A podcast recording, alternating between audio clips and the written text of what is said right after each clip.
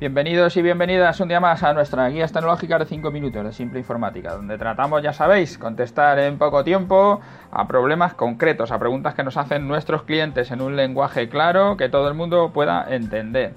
Si queréis eh, que contestemos alguna pregunta, tener vuestra propia guía de 5 minutos, pues ya sabéis, en simpleinformática.es está nuestro formulario de contacto donde podéis entrar y dejarnos la pregunta que queráis o también llamarnos a nuestro teléfono al 916947706 y allí alguno de nuestros asesores os podrá informar de lo que queráis. Ya sabéis que las visitas de nuestros asesores en la Comunidad de Madrid son gratuitas. Hoy tenemos nuestro programa número 59, ya estamos a punto de llegar al programa 60. Eh, ¿qué hago para no quedarme sin internet en la empresa? Esta es la pregunta que nos formulan algunos de nuestros clientes, que para muchos de ellos cuando tienes zonas donde te falla la DSL es muy importante. Eh, nosotros, desde luego, como en todos los sistemas de seguridad informática, la única solución que tienes para protegerte de errores o de fallos es duplicar el sistema. Ya hemos hablado en otros capítulos del tema de la disponibilidad de que no se pare el negocio, ¿no? Lo hablábamos con los datos. Tengo un disco duro del que estoy trabajando y si se estropea, ¿qué hago? ¿Me quedo sin, trabajar? Pues sí, porque si solo tienes ese acceso y se ha roto, no puedes hacer otra. Entonces, duplícalo, tienes otro segundo disco y así puedes tener los datos a la vez en los dos sitios. Cuando uno se rompe, pues arrancas con el otro. Para que haya disponibilidad, pues tienes que tener algún sistema. Hablábamos de los sistemas en los servidores, de RAID 5 con tres discos, donde aunque uno se rompa, no paran, no te enteras de que se ha roto, o puedes tenerlo espejado, cuando uno cae se levanta el otro, era el raicero. Bueno, había ahí distintos sistemas, ya hemos hablado de fuentes redundantes también, cuando tienes dos fuentes de alimentación en un equipo, porque lo que quieres es disponibilidad, no parar, que siempre esté en marcha.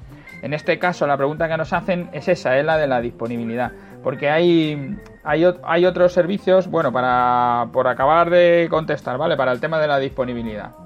Eh, si el problema ahora, cuando me están hablando de qué hago para no quedarme sin internet, es que la compañía de que me da el servicio de ADSL me ha fallado. Ha tenido, por lo que sea, le han roto el cable o se han quedado ellos sin, sin informática, no sé.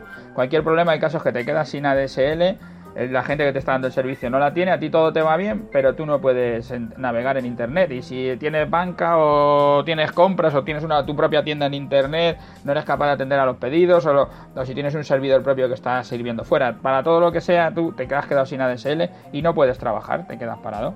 Para esto lo que, lo que recomendamos es duplicar ese servicio, el duplicar el servicio de ADSL, tener dos ADSLs y para que las dos ADSL funcionen entre medias hay que poner un, aparato, una playa que le llamamos balanceador de carga.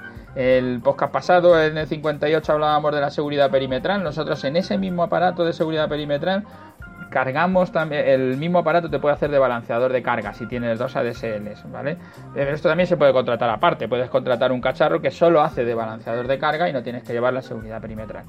Pero bueno, tengo mis dos ADSLs, las, las, compro, las contrato con dos proveedores distintos, claro, porque si lo contratas con el mismo y se cae una, se va a caer la otra. Entonces este le he, contrastado con, le he contratado con Movistar y este otro pues con la compañía X. Y tengo dos compañías distintas. Ahora una de ellas falla y la otra se me queda activa. Ahora tengo que configurar qué va a pasar cuando una de las dos falle o qué va a pasar con las dos activas. Entonces en el balanceador de carga tú puedes llegar y configurarlo de la forma de el primer usuario que entre le doy esta la ADSL 1, el segundo usuario que entre le doy la ADSL 2, al tercero vuelve a la 1, el cuarto vuelve a la 2 y voy distribuyendo digamos al 50% a cada una de las ADSLs y siempre tengo las dos activas.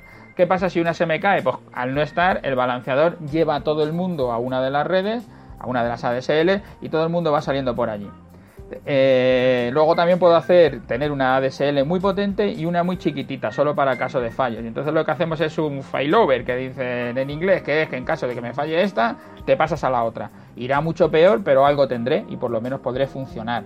También es verdad que estaba intentando contar antes eh, que el balanceador de carga no solo es para casos de errores, a veces se usa simplemente para sumar ADSLs. Estás en una zona que el ancho de banda es muy pequeño y lo que necesitas es tener más ancho de banda. Pues entonces el balanceador lo que hace es, es eso, es sumar ADSL. Le pueden meter dos, tres ADSLs.